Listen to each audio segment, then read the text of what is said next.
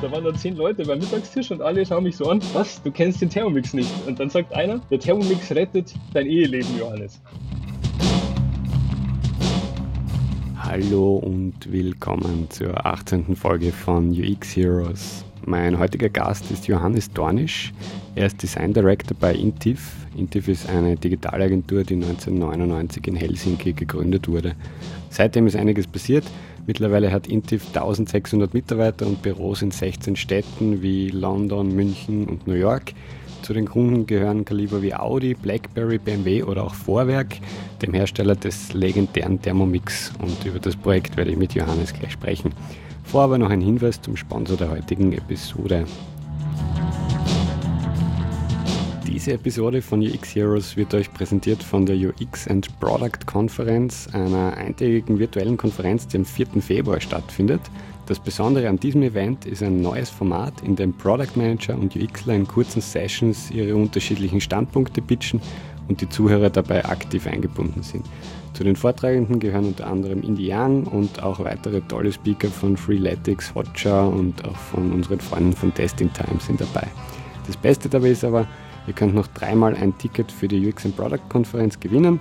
Mitmachen könnt ihr unter ux-heroes.com slash ux and product. Das AND ist dabei ausgeschrieben. Das war ux-heroes.com slash ux and product.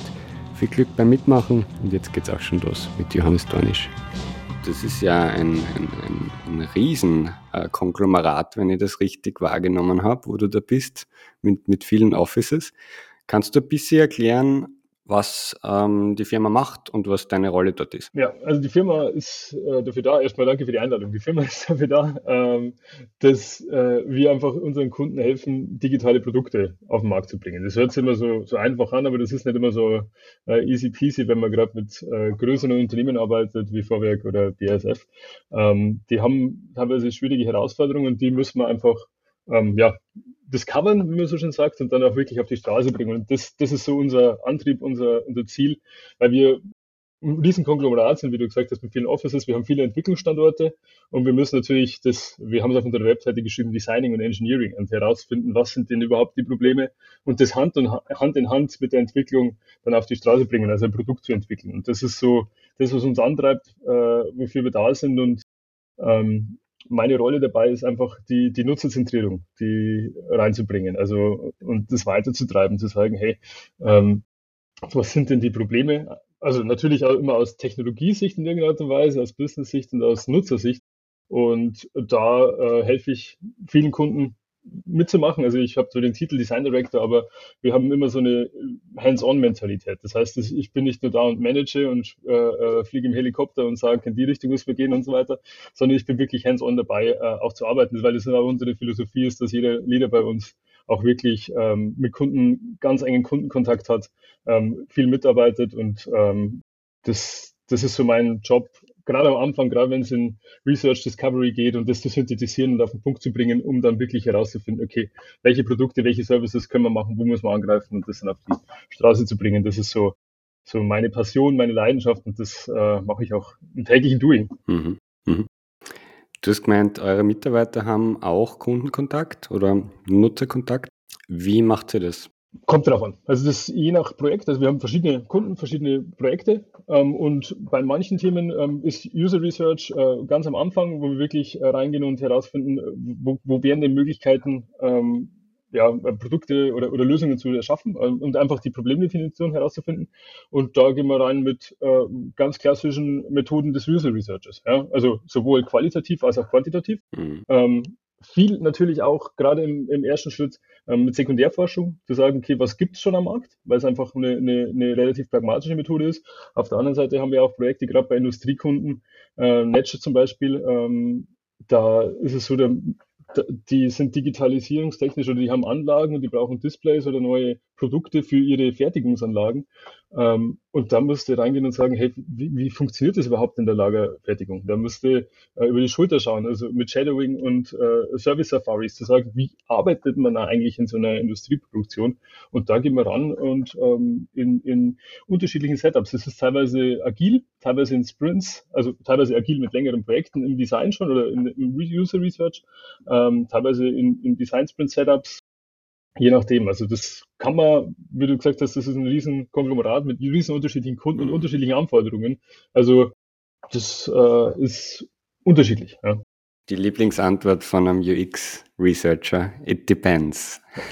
ja, es, es kann man, das, das ist ja wirklich was, ähm, und das ist ja so was, was ich gelernt habe, ähm, zu sagen, man hat einen Prozess und den muss man immer auf Biegen und Brechen durchziehen, das, das haut nicht immer so ganz hin. Also mhm. da, das kommt immer ein bisschen drauf an, ähm, zu sagen, was braucht man, wo ganz hin, und das ist auch die Lieblingsantwort eines Juristen beispielsweise. Ich habe BWL studiert, der hat immer gesagt, naja, es kommt drauf an. Ja, stimmt. Da passt das auch gut. Ja. Wie bist du zum Thema User Experience gekommen?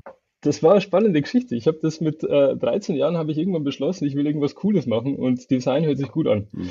Ähm, habe aber festgestellt, ich kann überhaupt nicht malen. Und da war halt das, das war so die 2000er Wende rum und habe gesagt, ich mache einfach Webseiten. Habe dann angefangen, eine Webseite in Dreamweaver mit, äh, ich glaube, oder irgendwas mit Macromedia Flash oder Dreamweaver irgendwie so.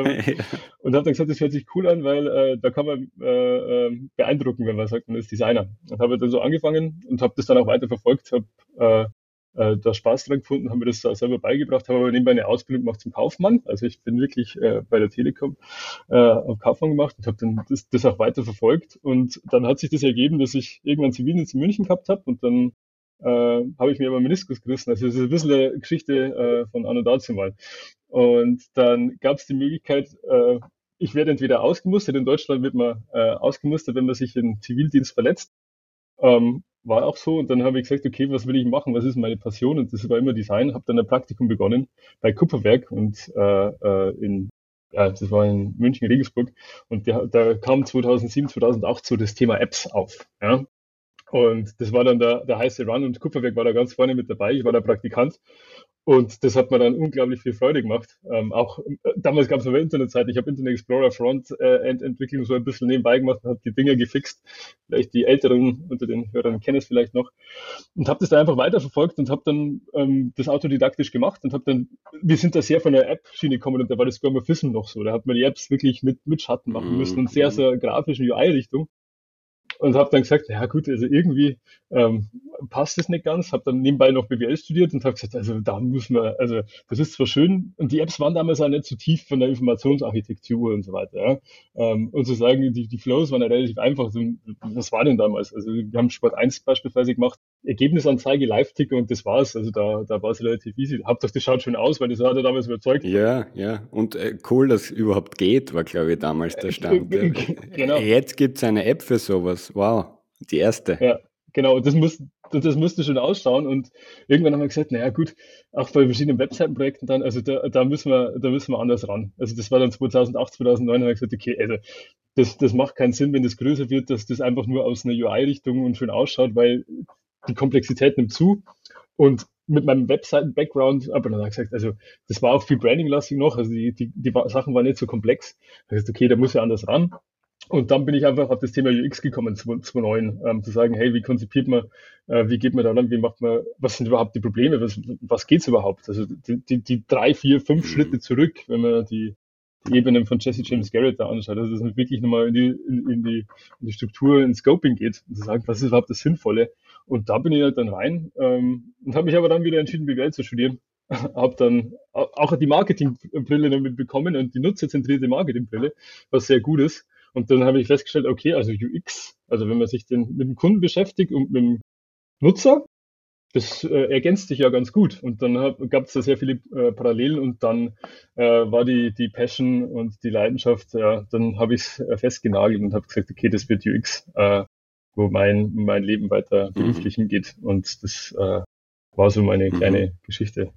Du hast den Jesse James Garrett erwähnt. Vielleicht reden wir da noch kurz drüber. Ja. Den kennen vielleicht noch nicht alle. Und das war auch eines von den Einstiegsbüchern, die ich damals gelesen habe. Ich glaube, es passt so zeitlich in etwa auch hin, so 2008, 2009, 2007, irgendwas in die Richtung. Er, er hat es 2002 schon geschrieben. Also das Elements of User Experience, das kam 2002, ja, und dann 2007, 2008, das hat dann der ja. Run begonnen. Also ich glaube, da, da wurde es dann wirklich äh, publik. Ähm, aber das war, ich habe äh, dann ähm, habe es auch gelesen, habe dann eine Bachelorarbeit über, über eine Konzeption geschrieben und das Buch war brutal gut, ja, weil, weil es einfach so greifbar ist und so ähm, ich habe das immer noch in meinen Vorlesungen, wenn ich Vorlesungen gebe, ähm, ist das immer noch drin, weil das so klar gibt, wie ist der Weg zu einer guten User Experience, also ähm, um das äh, greifbar zu machen, auch wenn es prozessual immer unterschiedlich ist und so weiter, aber die, die Ebenen sind einfach sehr, sehr gut und ich mag das mhm. und äh, das verdichtet das Ganze. Also es bringt einfach äh, das Breite relativ spitz zusammen und das äh, ist nach wie vor ein sehr, sehr gutes Buch, meiner Meinung nach. Ja. Mhm. Du hast gesagt, es hat der Run dann begonnen, also nach den Apps. Ähm, ja. Wie würdest du die Entwicklung beschreiben in den letzten, nehmen wir vielleicht zehn Jahre her, also seit, seit iPhone, ich glaube, das war 2007 oder so, in Bezug auf User Experience, Usability? Hat sich da was getan? Oder? Ja, also ich glaube, es ist viel hm. Klarheit reingekommen. Also es ist viel, also die, die, die, das Bewusstsein ist da, also dass es nicht nur Usability Engineering geben muss, sondern dass es wirklich eine gute Experience, eine gute Erfahrung geben muss. Also das ist ja mittlerweile sogar expanded auf Custom Experience, also mit Service Design und nicht nur User Experience und auch der Begriff wurde geschärft. Das ist nicht nur äh, Wireframe, das, also das war ja so am Anfang immer so, okay, ich mache Wireframes und dann kommen die Visual Jungs, die machen das dann schön. Mhm. Und da war immer so ein Clinch. Und ich glaube, da hat sich auf jeden Fall was getan zu sagen, hey, man, man sieht das Ganze holistischer, man muss auch, wenn man eine User Experience schafft, und das ist ja das Schöne am Jesse James Garrett, dass er sagt, oben ist ja auch noch UI und Visual, dass das zusammengehört. Ja. Und ich glaube, da hat sich der, der, der Weg auf jeden Fall hin äh, äh, ja, entwickelt zu sagen, man macht es integrierter. Also das ist nicht mehr so, es gibt nicht mehr so viel Silos, also dass man keine Strategen mehr hat, dann hat man ein Konzept da und so weiter, auch mit den Toolings, die da helfen oder auch mit der äh, Maturity und dem Bewusstsein kann man viel mehr in einem machen. Man braucht als UXler mittlerweile ein Verständnis für UI und als reiner UIler, also wenn man aus der Grafiksicht kommt, viel mehr Verständnis für die Strategie und für das Business. Und das hat sich in den letzten zehn Jahren äh, auf jeden Fall brutal geändert. Also am Anfang war ja wirklich nur so, hier ist ein Design, mach ein schönes Design, die mhm. Entwicklung macht dann die Entwicklung, gerade bei Apps war ja noch äh, viel heftiger. Und das hat sich, also ich glaube, das ist meine Wahrnehmung, hat sich das Bewusstsein schon gedreht, äh, auch durch Design Thinking und so weiter. Das sind ja alles so Themen, die da mit reinschwappen ähm, zu sagen, was ist das Bewusstsein und was macht dann im Endeffekt ein gutes Produkt oder eine gute Lösung aus, die wirklich Nutzerprobleme auch ähm, mhm. ja, adressiert und löst. Hast du das Gefühl, dass es sich heute leichter verkaufen lässt, das ganze User Experience Thema, als vor zehn Jahren?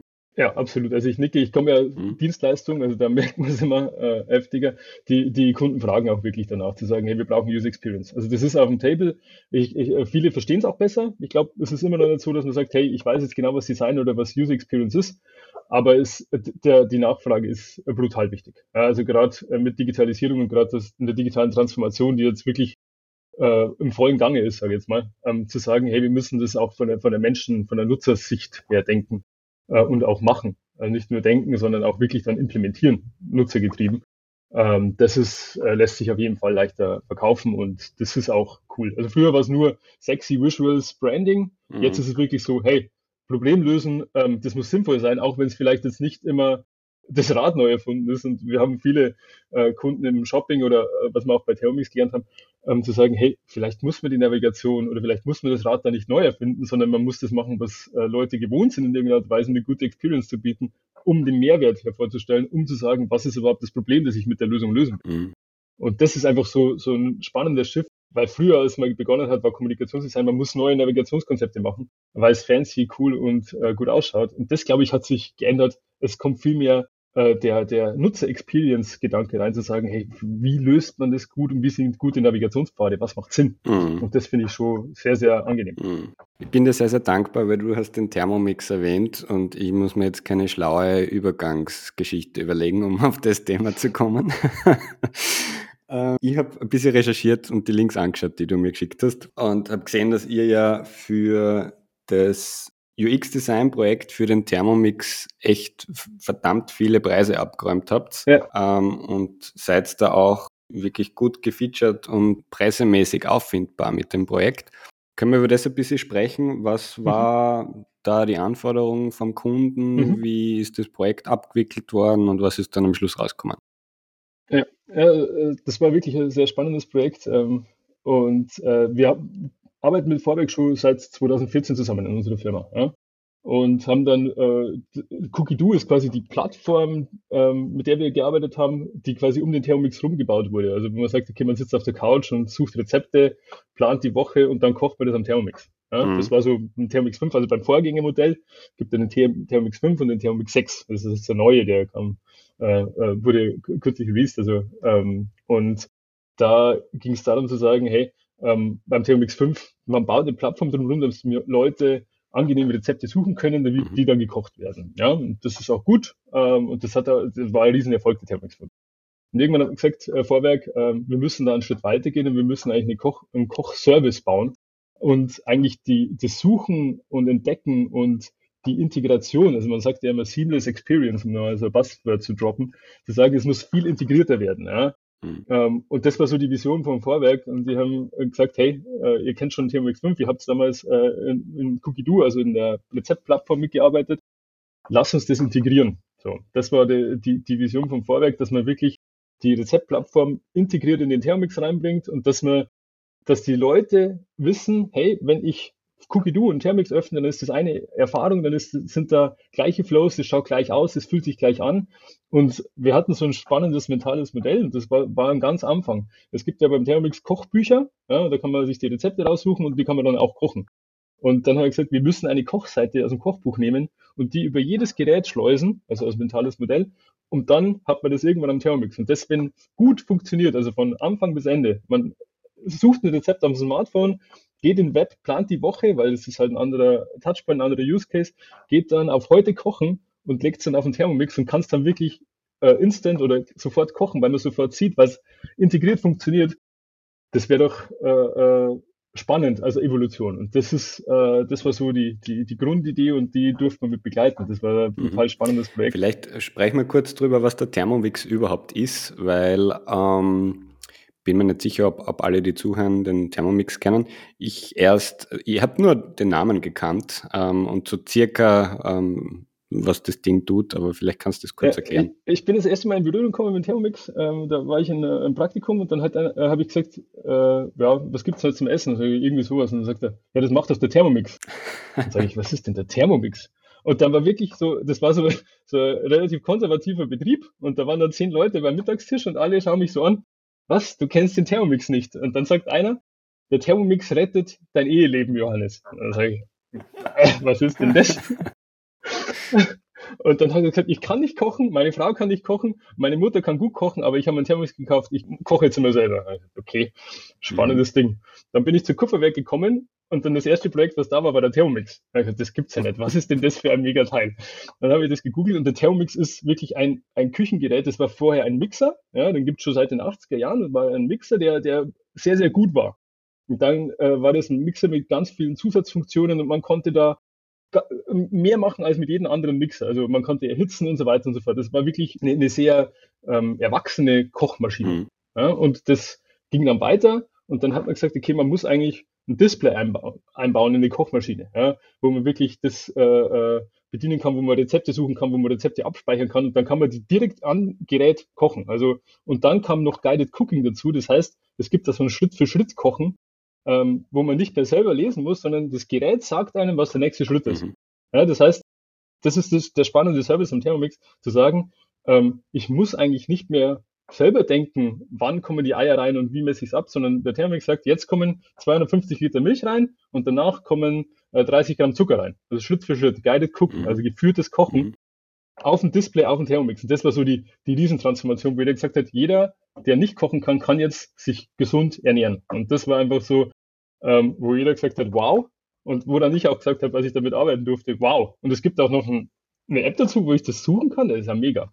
Und das ganze Gesamtservice-System, Menschen beim Kochen zu helfen, die nicht kochen können, das ist einfach der, der riesen Mehrwert und das ist einfach so krass spannend an dem Produkt. Mhm. Ja, also das Spannende am Thermomix war zu sagen, als die Plattform begann, ähm, wie müssen wir denken, dass Leute Rezepte suchen, weil es, es gab schon was, aber die, zum Beispiel am ähm, vorherigen äh, Thermomix war es so, dass die Suchen unterschiedlich funktioniert mhm. haben. Also man hat nicht immer die gleichen Suchergebnisse bekommen und musste sagen, hey, wie suchen Leute Rezepte auf dem Thermomix? Also wir mussten quasi alle Suchqueries anschauen, wir mussten verstehen, wie Leute suchen. Also nicht nur Google suchen, sondern was sind da die Themen, ähm, wie suchen Leute speziell für Rezepte am Thermomix? Nach was suchen die? Suchen die eher nach Zutaten?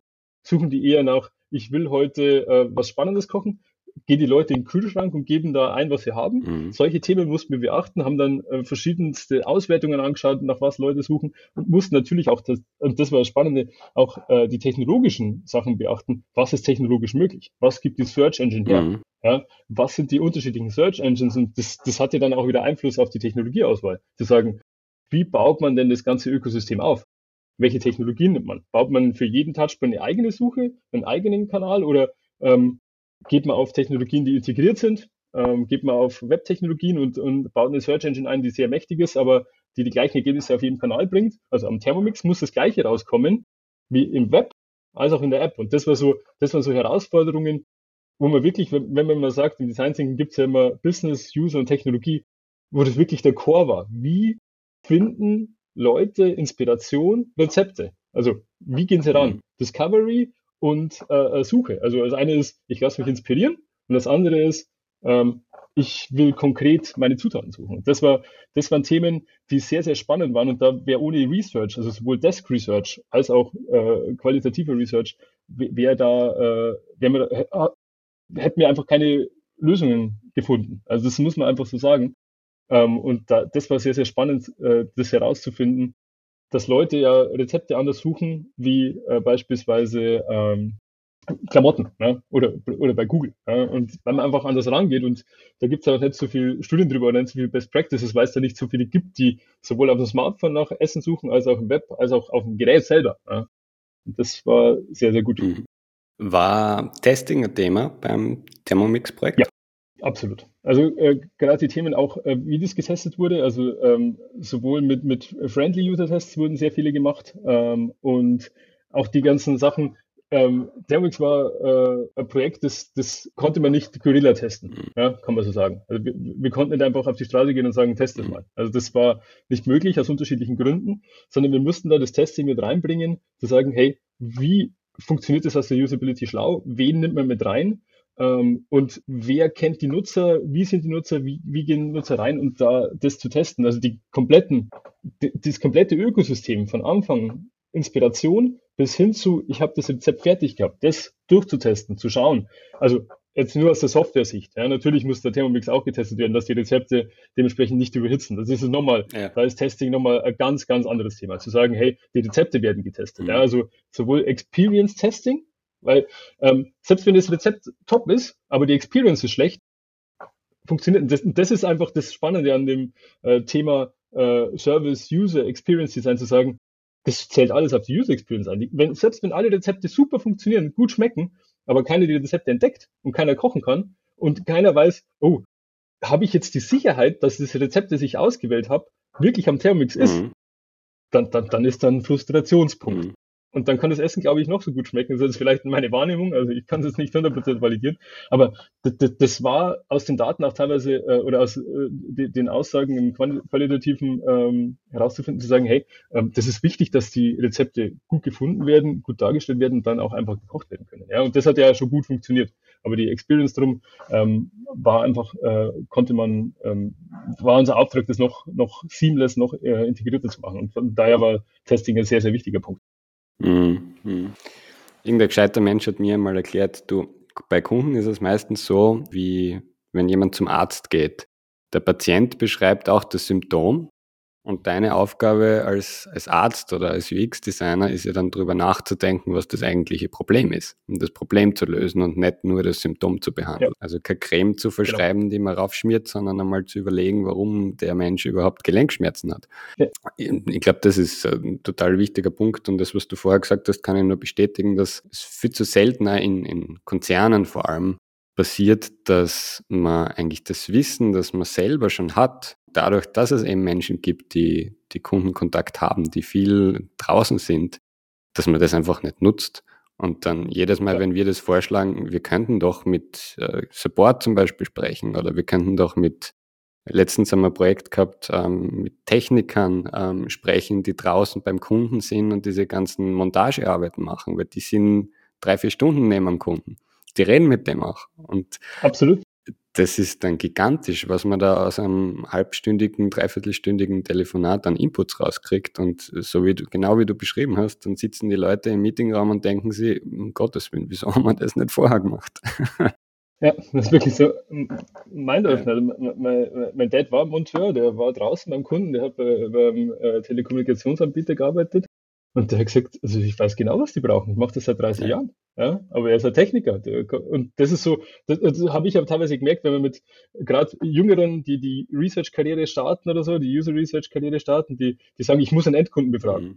Alles außerhalb vom Endkunden ist nicht erlaubt. Mhm. Ja, und weil die anderen wissen es nicht. Das, das stimmt nicht. Also ich glaube, Endkunde ist wichtig, aber Leute, die den Endkunden kennen, die haben sich da teilweise schon über das Problem Gedanken gemacht. Und das hilft ein UXler, ähm, ganz gut, weil wenn der sich schon über das Problem Gedanken gemacht hat und eine Problemhypothese aufgestellt hat, dann spart man sich Zeit und kann sagen, ja, danke. Und das ist, die wollen ja auch gefragt werden. Das ist ja auch gut. Die helfen ja gern, weil die wollen ja die Probleme gelöst haben, weil die sehen es ja. Und das ist, das ist immer so, das war für mich so ein, so ein, so ein Game Changer auch äh, in meiner äh, UX-Karriere, zu sagen, hey, frag auch Leute, die viel Kundenkontakt haben. Ja.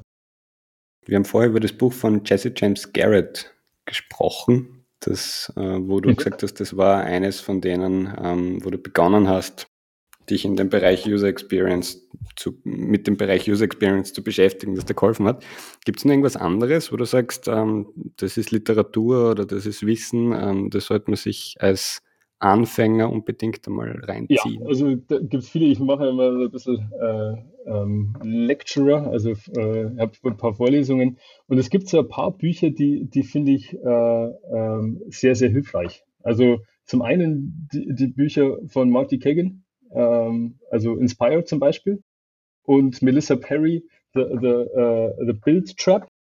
Das sind Bücher aus dem Produktmanagement aber die haben brutal viel Einfluss auf äh, äh UX-Design, gerade jetzt. Also gerade auch für UXler, die vielleicht nicht, äh, ja, die nicht im äh, äh, Produkt arbeiten, sondern eher vielleicht im Usability Engineering oder äh, in Industrieunternehmen, ist es sehr gut, weil die das, das sehr, sehr gut inkorporieren, wie man mit der Entwicklung zusammenarbeitet. Also, entwickeln, also gerade für, für Leute, die digitale äh, Produkte machen, ist es ganz wichtig. Mhm. Ähm, die beiden. Und ähm, was ich auch äh, äh sehr spannend finde, gerade wenn es um äh, Research oder pragmatischen Research Workshops geht, also die Dark Horse Bücher, also äh, Digital Innovation Playbook und auch, und das ist vielleicht jetzt so, so ein Stating the Obvious Ding, aber ähm, Sprint von Jack Knapp ist wirklich eins der Bücher, wo ich sage, ähm, das ist pragmatisch. Und ich bin ja. von meiner ganzen Herangehensweise äh, immer pragmatisch, weil äh, das, das, man muss schnell was bringen, einfach um schnell was am Markt zu bringen, um zu testen, wirklich zu testen, um herauszufinden, es passt,